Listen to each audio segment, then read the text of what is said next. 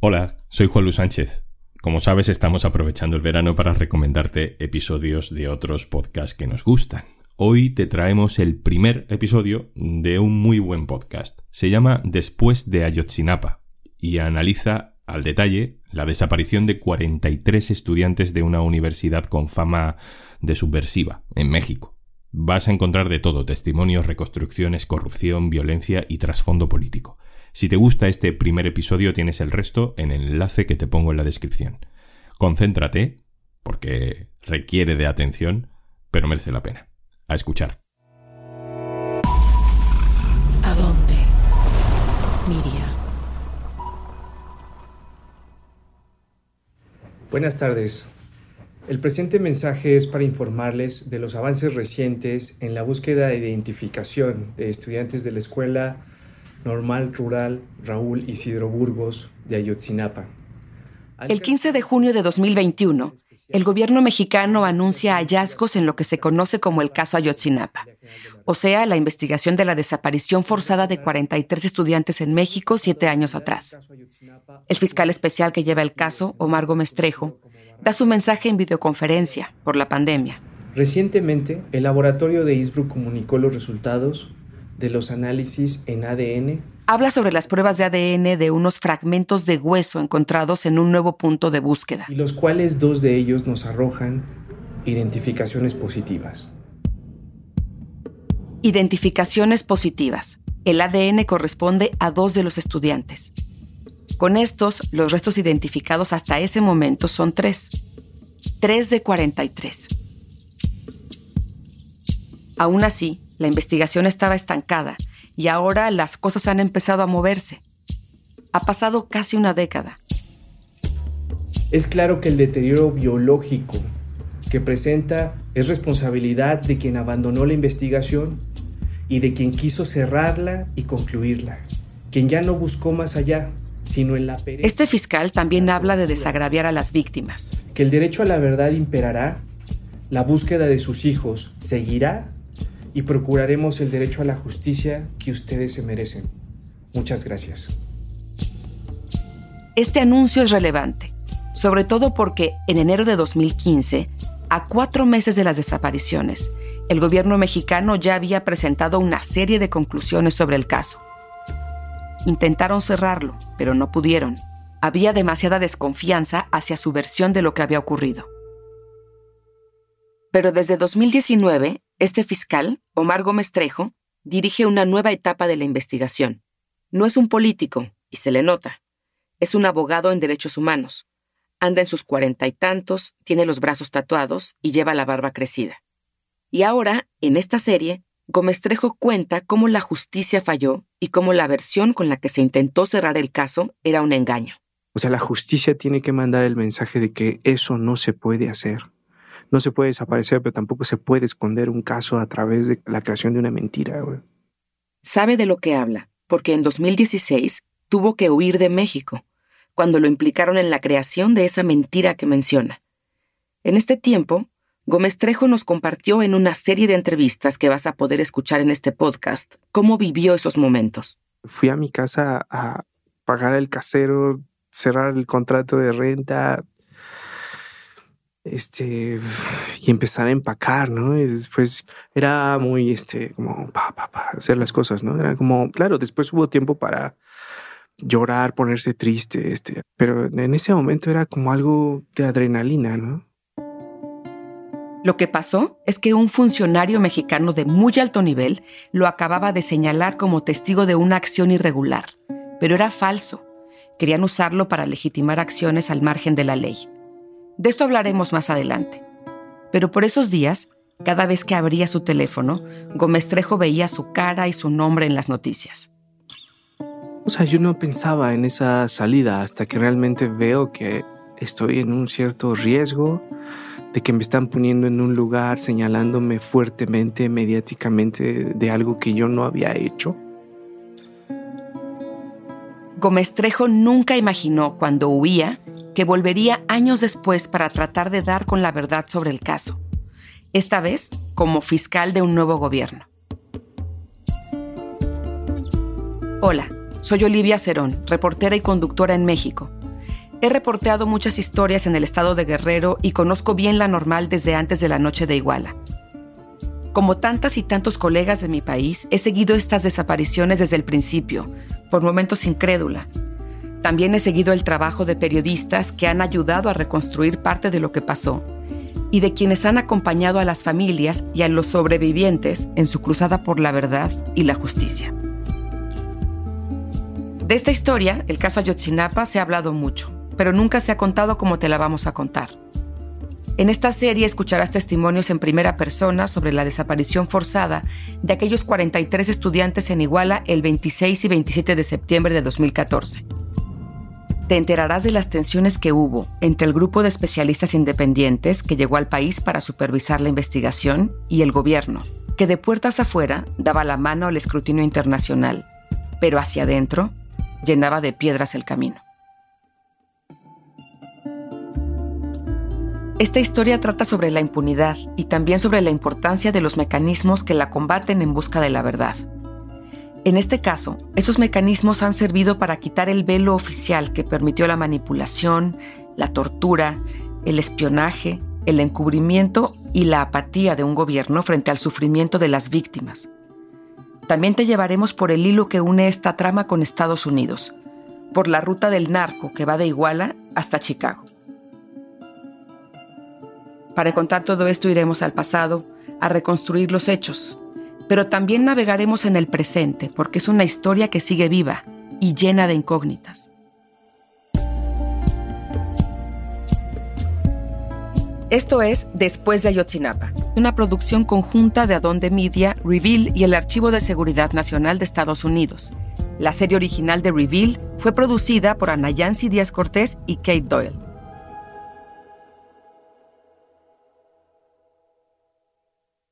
Para entender cómo se desenvuelve esta historia en la que Omar Gómez Trejo llega a convertirse en el fiscal a cargo del caso Ayotzinapa, hay que volver al 27 de enero de 2015.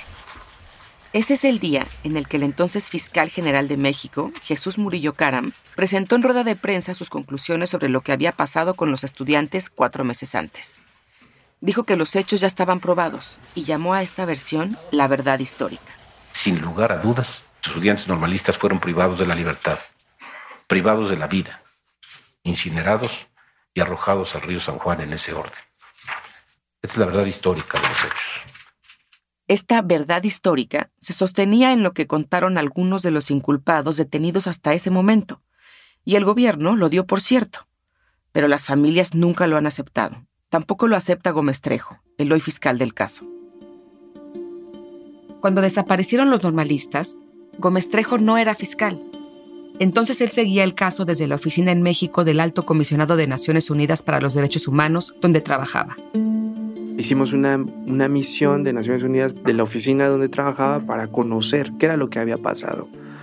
Fuimos a la escuela normal rural, empezamos a hablar con los muchachos sobrevivientes, con los padres. Meses después de las desapariciones, Gómez Trejo aceptó otro trabajo que lo acercó más al caso.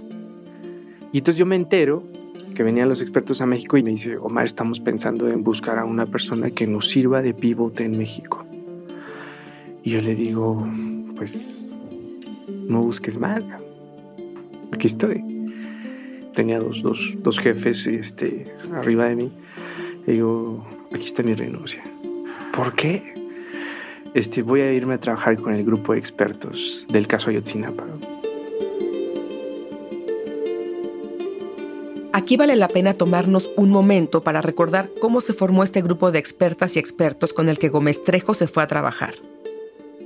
Por lo grave que es este caso, la Comisión Interamericana de Derechos Humanos, que está en Washington, recomendó al gobierno mexicano que admitiera el escrutinio internacional.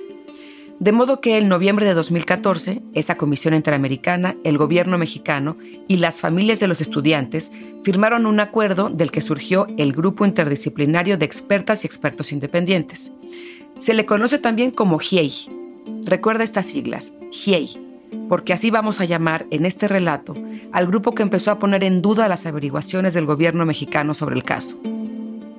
Gómez Trejo fue contratado como secretario ejecutivo del GIEI digamos, el asistente principal de este equipo extranjero de especialistas. era trabajar, trabajar, trabajar, trabajar con ellos, viajar, este, generando reuniones, hablando con gente, o sea, de pronto... Toda la investigación se centra en aquella noche del 26 al 27 de septiembre de 2014 en Iguala. En México se desconoce el paradero de los jóvenes desde el viernes. Aparecen 14 a salvo en sus casas, pero 43 están desaparecidos. Los días después de la desaparición, la información era muy confusa. No había certeza de lo que había pasado esa noche. Continúan apareciendo informaciones que sugieren un mal manejo del caso desde el principio. Gómez Trejo y sus jefas y jefes del GIEI trataron de desenredar los hilos del caso. La verdad es que encontraron muchos focos rojos en la investigación oficial, entre ellos la sospecha de que se había tomado testimonios bajo tortura y los obstáculos que ponía el gobierno para darles acceso a la información sobre el papel del ejército en los hechos. Pasó un año y medio y entonces... Buenos días. La presencia de nuestro grupo... El 24 de abril de 2016, el GEI dio una conferencia de prensa. Iban a presentar su segundo y último informe. Después se irían del país. El gobierno, que ya tenía su verdad histórica, había decidido no prolongar más la estancia de estas expertas y expertos. La relación se había vuelto tensa. Los descubrimientos del GIEI sobre las deficiencias en la investigación no habían caído nada bien. Había mucha expectativa. Las familias de los estudiantes estaban ahí, exigiendo respuestas.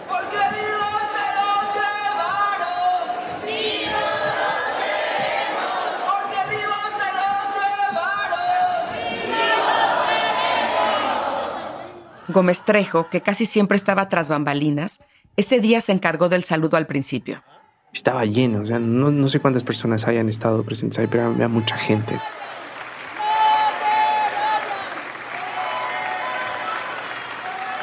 Como, como acto final. Le costó empezar. Las familias no paraban de gritar. Por favor, por favor. Escucharles todavía hoy enchina la piel. En la mesa, las expertas y expertos bajaban las miradas, tomaban agua o apoyaban la barbilla en una mano, lo que fuera, para contener un poco la respiración. Pues era durísimo, o sea, tenía ganas de llorar. O sea, no se vayan, terminen esta historia que están haciendo, no se vayan, díganos la verdad, díganos dónde están nuestros hijos, quiénes lo hicieron, ¿no? No se vayan, porque si ustedes se van, estos se quedan por la libre y entonces estos van a hacer lo que quieran, ¿no? O sea, significa muchas cosas. El GIEI se estaba despidiendo en contra de su voluntad.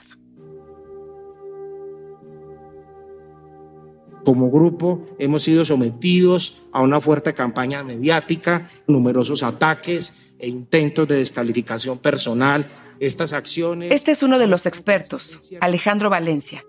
Para el GIEI su trabajo no estaba concluido, por mucho que el gobierno les pidiera que se fueran con nuestro pues ya eh, ida. Nos preocupa mucho la situación de los familiares, de las víctimas, sobre todo en cuanto a su protección, en cuanto a su seguridad. Y Pero además el GIEI iba a lanzar una bomba.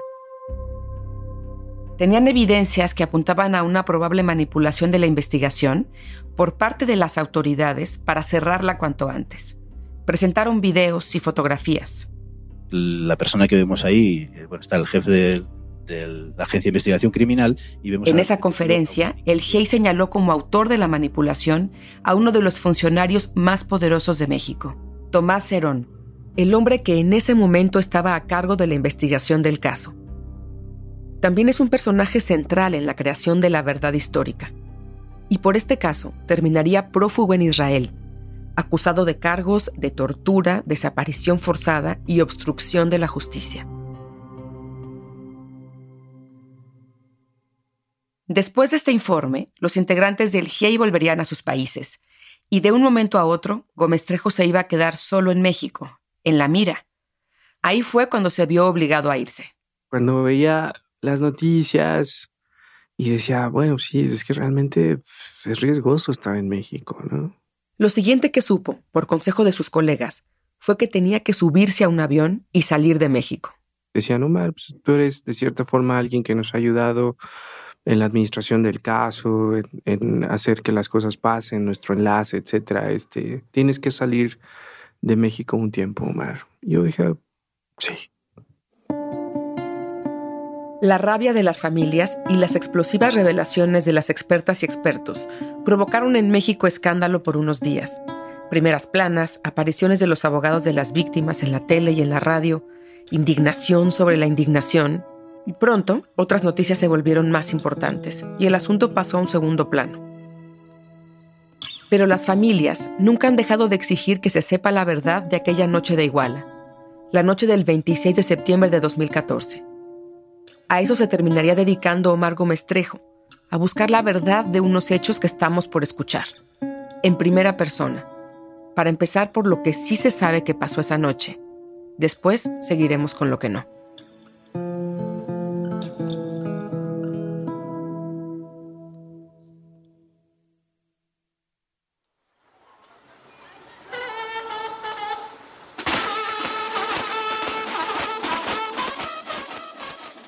Nico acaba de entrar a estudiar a la normal rural Raúl Isidro Burgos de Ayotzinapa. No se llama Nico, nos pidió ponerle otro nombre para proteger su identidad. La tarde de las desapariciones, aquel viernes 26 de septiembre de 2014, tiene ensayo con la banda de guerra de la escuela. Después de haber concluido nuestra actividad, fui el primero que terminó y ya me dirigí a mi, a mi cuarto para descansar. Es él, días después, en la normal, en una conversación con el periodista John Gibler. En ese momento, Nico tiene 21 años. Es un poco grande para ser de los nuevos. Es que antes intentó estudiar turismo, pero le salía muy caro. Tuvo varios trabajos, hizo de todo, hasta trató de entrar a la Marina, pero no lo consiguió. Fue un amigo el que le habló de esta escuela gratuita, la normal de Ayotzinapa un internado universitario de puros hombres donde los forman como maestros rurales de primaria. Y fue mi, ahora sí que mi otra luz de, de esperanza pues para mí. Porque yo quería estudiar, seguir estudiando, no quería quedarme estancado solamente trabajando. Y así que acepté la, la, propuesta y... El amigo que lo convenció de ir a Yotzinapa se llama Daniel, pero le dicen el chino Así le decimos en México a quienes tienen el pelo rizado como él. Aunque por estos días más bien andaban rapados, porque eran novatos. Cortarle el pelo a los nuevos es una de las costumbres en la normal. Todo lo que hacíamos tratábamos de hacerlo juntos, este, todas las actividades, porque antes de venirnos para acá, su familia me lo había encargado por ser menor que yo. El chino nació en la costa y Nico en la sierra. Los dos son de Guerrero, un estado conocido por sus playas bellísimas como Acapulco, pero también uno de los más pobres y violentos de México. En Guerrero, el panorama para los jóvenes como ellos ofrece muy pocas opciones. Emigrar a Estados Unidos, entrar a las Fuerzas Armadas, ser reclutado por un grupo criminal o entrar a la normal de Ayotzinapa, Ahí se preparan para convertirse en profesores de primaria de las comunidades más apartadas. En la sierra y en la montaña los papás dicen, a ver hijo, pues váyase a la normal de Ayoxinapa, aunque sea de maestro, pero usted váyase porque no quiero que aquí usted ande con los malos, ¿no? Este es Sergio Campo, es periodista en Guerrero y tiene mucha experiencia cubriendo movimientos sociales. Nos cuenta que entrar a la normal no es fácil cada año lo logran 140 de 500 que lo intentan y deben pasar exámenes muy difíciles. En la semana que tienen de adaptación, los chavos empiezan a aprender la ideología de la escuela, que en su entrada principal tiene escrita la leyenda Cuna de la Conciencia Social. Ya con esto te dice todo, Cuna de la Conciencia Social, ¿no? Los muros están, eh, pues, eh, las imágenes de, de la gente que ha luchado por la vía de la insurgencia del comandante Marcos, de Lucio Cabañas, de Genaro Vázquez. Eh, en estos muros se refleja la visión que tienen estos muchachos. Lucio Cabañas y Genaro Vázquez pertenecieron a una guerrilla que hubo en Guerrero en los 60, el Partido de los Pobres. Ambos eran profesores y ambos pasaron por Ayotzinapa. Desde entonces se empezó, digamos, a la normal a estigmatizarse como cuna de guerrilleros. El Estado financia la escuela, pero esta tiene muchas carencias. Nico y el chino tienen que compartir habitación con unos 10 compañeros. El cuarto no tiene ventanas, muebles ni ventilación. Duermen en el suelo, sobre cartones. Por eso es común ver a los estudiantes pidiendo dinero o participando en marchas y protestas, exigiendo que les mejoren las instalaciones. Eh, obvio, pues todo esto, de acuerdo a la visión de cada persona, eh, lo califica como pues revoltosos, vándalos, ¿no? Eh, y ellos tienen otra visión, ¿no? Ellos dicen que se están luchando por mejoras en, su, en su escuela, ¿no? El mayor evento del año para los normalistas es viajar a la Ciudad de México para participar en la marcha del 2 de octubre. Es importante para ellos recordar aquel día de 1968 en que el ejército disparó sobre decenas de estudiantes mientras protestaban en la Plaza de las Tres Culturas. Faltan solo unos días para ese aniversario y Nico se da cuenta de que algo raro pasa en la normal. En ese entonces fue que vi que empezó a, haber movilización, empezaron a llamar a los compañeros que nos alistáramos, que íbamos a alguna actividad. Nada más nos dijeron vamos para acá. Ya posteriormente nos dijeron no, pues vamos a, a Iguala, vamos a, a botear. Botear significa pedir dinero para la escuela y para financiar sus actividades. Botean sobre todo en las casetas de peaje de las carreteras. Esa tarde se suben a dos autobuses estacionados en la normal. Íbamos este, tranquilos, otros compañeros no, no habían tenido la oportunidad de, de salir, era la primera vez que salían y algunos iban platicando, otros iban este, echando relajo. Nico no lo sabe, pero la actividad que van a realizar así las llaman, actividades, es algo más que pedir dinero. Los mayores no les han dicho que la misión es tomar autobuses para ayudar a compañeros de otras escuelas normales del país a llegar a la marcha del 2 de octubre en Ciudad de México. No, pues vamos a, traer unos autobuses, pues agarren piedras ahí por si alguna cosa sucede, ya para defendernos por lo menos un poco. Y sí, recaudamos piedras, las subimos al autobús, y nos pusimos en marcha. Tomar autobuses suena rudo, pero en Guerrero es algo común. Los normalistas llevan años haciéndolo porque no tienen recursos para transporte propio. Así que cuando necesitan ir a prácticas o protestas, toman autobuses de pasajeros, de empresas privadas, con todo y choferes, que muchas veces terminan ayudándolos y llevándolos a donde necesiten después de dejar a los pasajeros. En el camino se, no sé, se sentía un, un aire como pesado. Lo noté algo raro. Pero en fin, seguimos nuestro camino y al llegar al punto de Huitzuco empezamos la, la actividad, empezamos a botear. Pero se nos hizo noche, así que este, nos llamaron y fue que nos fuimos para el centro. Tienen que ir a la central de autobuses de Iguala a conseguir los camiones. Eh, llegamos a la central y comenzamos a, dispersarnos, ya otros compañeros estaban este, adentro, ya estábamos sacando los autobuses, en total sacamos tres, e íbamos otros dos autobuses de aquí de la normal, fueron cinco. Dos autobuses salen por la puerta de adelante de la central y se reúnen con otros dos que los chavos ya traen desde la normal. Un quinto autobús sale por la puerta de atrás. Los estudiantes van contentos. Ahora tienen cinco autobuses para ir a la marcha del 2 de octubre. Y este dato, que eran cinco autobuses, tendrá relevancia más adelante. Emprendimos la, la marcha. Se adelantaron los dos primeros autobuses y yo me quedé en el tercero de los cinco. Iba en medio, pero los dos primeros le dieron por una calle y los demás no, no vimos por dónde le dieron. Así que llegamos al punto donde está el zócalo. El conductor iba, iba muy despacio, no, no avanzaba mucho. Recorren unos tres kilómetros sin policías a la vista. Parece que van a conseguir su objetivo. Entonces llegan una patrulla de policías municipales y se nos cruzan el camino ahí justo en el zócalo. Se bajan los policías que van enganchados atrás y se queda solamente el conductor. En el Zócalo, la plaza principal en el centro de Iguala, hay fiesta del municipio. Una banda toca música, hay gente bailando. Los compañeros que iban enfrente del autobús se bajaron y pues con las piedras empezaron a, a quitarlos pues los, Lo que sucedería ahora, típicamente, es un intercambio de gritos, pedradas, quizá un arresto o dos si los estudiantes se alborotan de más. Pero esta noche, los policías este, comenzaron a, a disparar primero al aire, después nos empezaron a, a disparar hacia nosotros.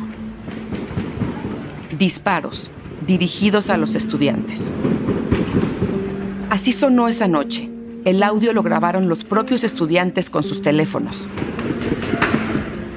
Los demás policías corrieron, otro policía se, se fue corriendo hacia el zócalo y disparando hacia atrás, sin fijarse que podría haber este, pues herido pues, a alguna otra persona que no tuviera nada que ver. Bueno, total, el conductor de la patrulla se, se quitó, quitó la patrulla y nosotros seguimos avanzando.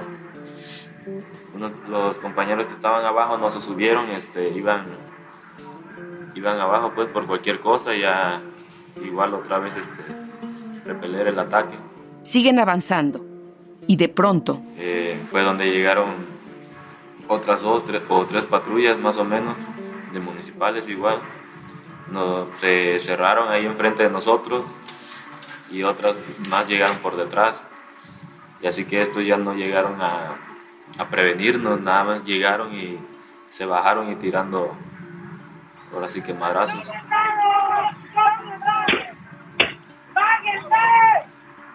La primera patrulla que se atravesó, los compañeros la trataron de, de mover y fue donde cayó el, el primer compañero, el que le dieron en la cabeza. ¡Ya mataron uno! ¡Hablen a la ambulancia! ¡Hablen a la ambulancia! el primer caído a balazos de la noche se llama Aldo Gutiérrez. Quedará en estado vegetativo. Y vi todavía donde estaba el compañero tirado en un charco de sangre y convulsionándose. Estaban tirando balazos todavía los policías, no dejaban de tirar. Nico se lanza al suelo esquivando fragmentos de cristal, pedazos del autobús y balas. Y así, agachado, se va hasta la parte de atrás. Todos están amontonados entre los asientos y en el suelo, hechos bola hasta atrás del camión. Y donde me estaba refugiando yo estaba una, una ventana quebrada, este, toda estrellada, ya nada más tenía un hueco. Y quise revisar por ahí para ver si nos podíamos bajar, pero ya estaban los, ahora sí que otros dos policías apuntando hacia nosotros, en la parte de atrás, a la altura del tercer autobús, y alcancé a ver que ahí tenían a, unos compañeros este, en el suelo, boca abajo.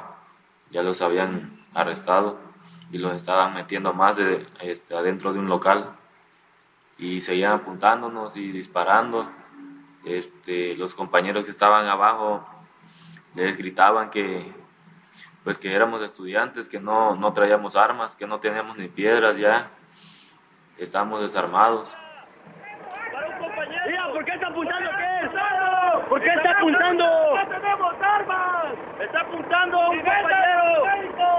¡Que vete el paramédico! Hay que moverlo ahí, güey, hay que moverlo. y los policías en vez de, de platicar o de dialogar con nosotros nos seguían disparando. ¡Guarden sus armas! ¡No tenemos armas, mire, no tenemos armas! Esto ya era de todos, de que nos querían matar a- en conjunto con el... A él lo vamos a llamar Lalo. Tampoco es su nombre real. Es otro de los estudiantes que va en otro autobús y también habló con el periodista John Gibler. El chofer le dice a Lalo que lance un extinguidor para poder escapar, pero no funciona. Al intentarlo, la policía le da un tiro en el brazo. Mi persona a mí me dieron, me dieron un balazo en el brazo derecho. Fui el primerito que valieron. Me dieron el balazo en el brazo Finalmente, derecho. los policías los hacen bajar con las manos en la nuca. Los tiran al suelo y a quien se resiste le dan una paliza. Lalo siente mucho dolor. El balazo le destrozó los cartílagos de la mano. En eso, escucha la orden de un policía. comenta al otro, ¿sabes qué? Mata al que, que heriste la mano, dale un balazo, ¿para qué? Para que ya no esté vivo. Lo siguiente que Lalo ve es el cañón de un arma, apuntándole. El- era un arma grande, era un R-15 el que me puso en la cabeza. Y dijo, si lo mato, se decidió mejor, me quitó el arma de la frente y fue cuando él mismo llamó a una ambulancia. Unos minutos después, la ambulancia llega y se lleva a Lalo al hospital. Mientras se aleja, voltea hacia atrás y mira cómo se están llevando sus compañeros. Los empezaron a, a subir a las diferentes camionetas. Todos los que iban en el autobús donde iba yo, en mi persona, todos están desaparecidos. Solamente yo me salvé. Mientras, desde otro lado, Nico ve cómo la policía jala a los estudiantes y los sube a sus camionetas pick-up. Ve cómo los obligan a acostarse. Las camionetas se van. Los policías se ponen atrás y a los lados, pisando las espaldas de los estudiantes. Todavía nosotros seguíamos eh, arriba, pues, a la espera nada más, a ver a qué horas nos, tocaba a nosotros. Y se empezaron a retirar. Después ya no, no se oyó nada, estaba todo en calma, todo tranquilo, en silencio. Fue que empezamos a salir nosotros ya todo. Son alrededor de las 11 de la noche y los estudiantes comienzan a reunirse entre los dos autobuses. Nico ve a su amigo, el chino, Daniel. Lo abraza. No puede creer que hayan sobrevivido. Empiezan a ver quién está herido, quién está bien, quién falta. y nos percatamos de todos los casquillos pues que estaban tirados ahí y los policías este, alcanzaron a recoger varios todavía ya, ya detonados pues tratando de, de limpiar pues su acción y así que lo que acordamos fue que no moviéramos ningún ninguna ningún cartucho que, que le pusiéramos una señal una piedra por lo menos así que para, para tomarlo como evidencia los compañeros estaban grabando, tomando fotos. Pronto llega un grupo de maestros y más estudiantes, reporteros también. La escena se convierte en una conferencia de prensa improvisada con los normalistas haciendo declaraciones.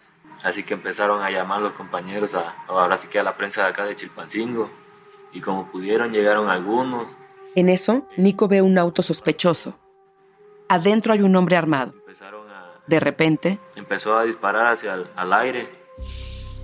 Y este, de ahí empiezan a tirar hacia nosotros. Y yo regresé a ver. Y claramente se veían las chispas de las balas donde iban en el suelo. Parecían cohetes de, de Navidad. Todas las chispas iban rebotando en el suelo hacia nosotros.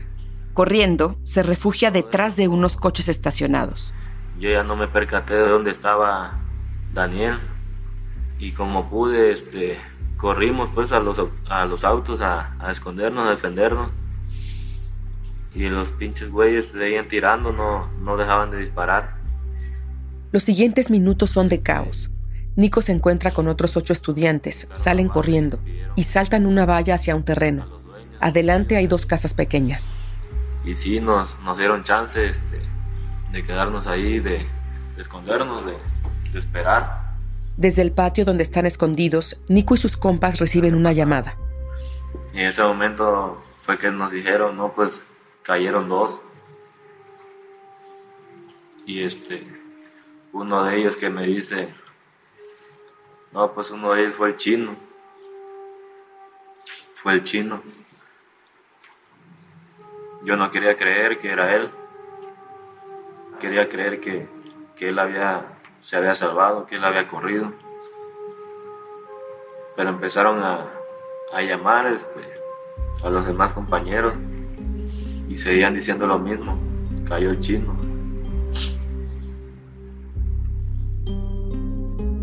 Llueve a cántaros.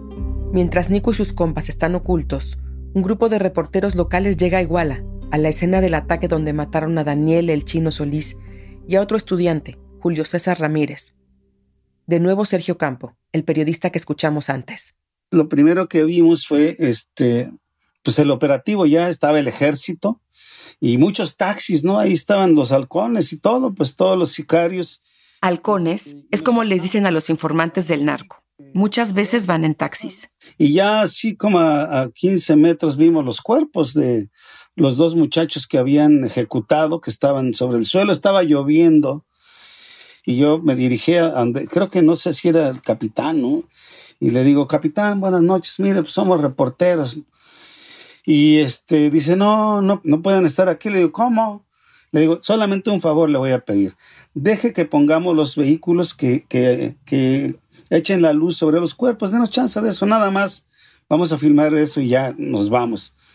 Y pues dice, ándale, pues, órale. Y pudimos ver ahí los cuerpos de los muchachos todavía, pues sin cubrirlos, ¿no? Con la lluvia pertinaz cayendo sobre sus cuerpos.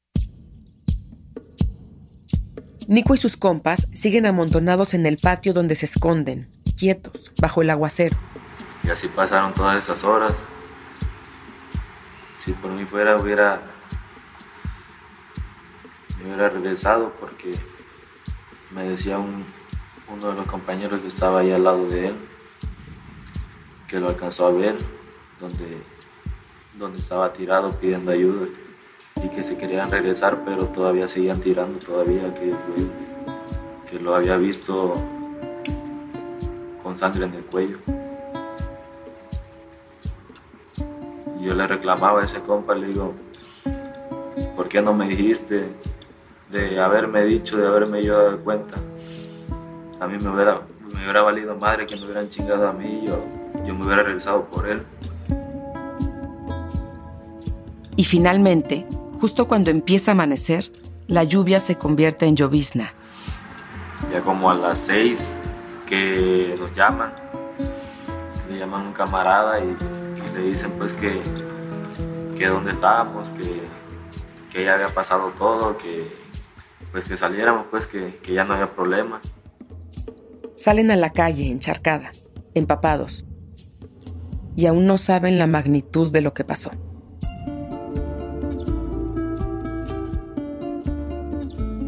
La noche de Iguala marcó para siempre muchas vidas, las de las familias de los 43 estudiantes desaparecidos y de los tres que asesinaron, Daniel Solís, Julio César Ramírez y Julio César Mondragón. Además, Aldo Gutiérrez sigue en coma siete años después, y Andrés Vargas aún padece las secuelas de un disparo que le arrancó parte de la mandíbula. Los ataques de esa noche también impactaron a un equipo de fútbol de tercera división y a sus familiares. El autobús en el que viajaban los avispones, así se llaman, fue rafagueado de regreso a Chilpancingo después de un partido en Iguala. Mataron a un futbolista de 15 años, David Josué García, y al chofer que los llevaba, Miguel Lugo. También asesinaron a Blanca Montiel, que pasaba por el lugar en un taxi, e hirieron a su chofer. Otras vidas, de una u otra forma, también quedaron ligadas a esa noche.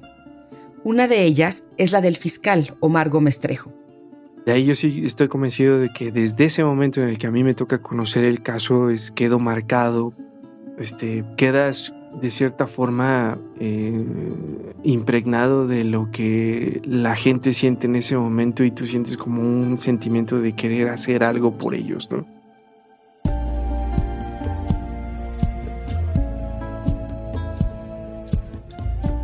En el próximo episodio sabremos lo que pasó en los días siguientes a los ataques, cuando los sobrevivientes y las familias van tratando de entender qué sucedió. Y en medio de la incredulidad y el dolor, la búsqueda comienza. Los desaparecieron. Los normalistas dicen Iguala. ¿Qué vas a hacer? Le digo, voy a ir a la normal. Y ya me puse así, sentí, sentí que me apretaron mi pecho. Después de Ayotzinapa es una producción conjunta de Adonde Media, Reveal y el Archivo de Seguridad Nacional de Estados Unidos, presentado por Animal Político. La editora es Singer Díaz Barriga. El editor jefe es David Alandete. Martin Chossaert hizo la edición de audio. El diseño de sonido fue de Mariano Pachela. David De Luca estuvo a cargo de la mezcla y masterización. Javier Amay fue la responsable de producción. Carlos Sánchez fue el asistente de producción. Andalucía Nolsolov fue consultora editorial. La productora ejecutiva es Martina Castro. Voces adicionales de Giovanna Romano Sánchez, Martín Chossard, Román Frontini, Logan Tapfel y Martín Cruz. Gracias a Univisión por facilitarnos los archivos de sus noticias. La investigación que forma la base de este podcast fue realizada por nuestros socios de Reveal, un podcast que es una coproducción del Center for Investigative Reporting y PRX. La serie original de Reveal Fue producida por Anayansi Díaz Cortés y editada por Taki Telonidis, con reportaje de Díaz Cortés y Kate Doyle. La música original que también se usó en este podcast es de Jim Briggs y Fernando Arruda. Las ilustraciones son de Dante Aguilera. El productor ejecutivo de Reveal es Kevin Sullivan. Para más información sobre ambas producciones, puedes ir a adondemedia.com diagonal después de Ayotzinapa. Yo soy Olivia Cerón. Gracias por escuchar.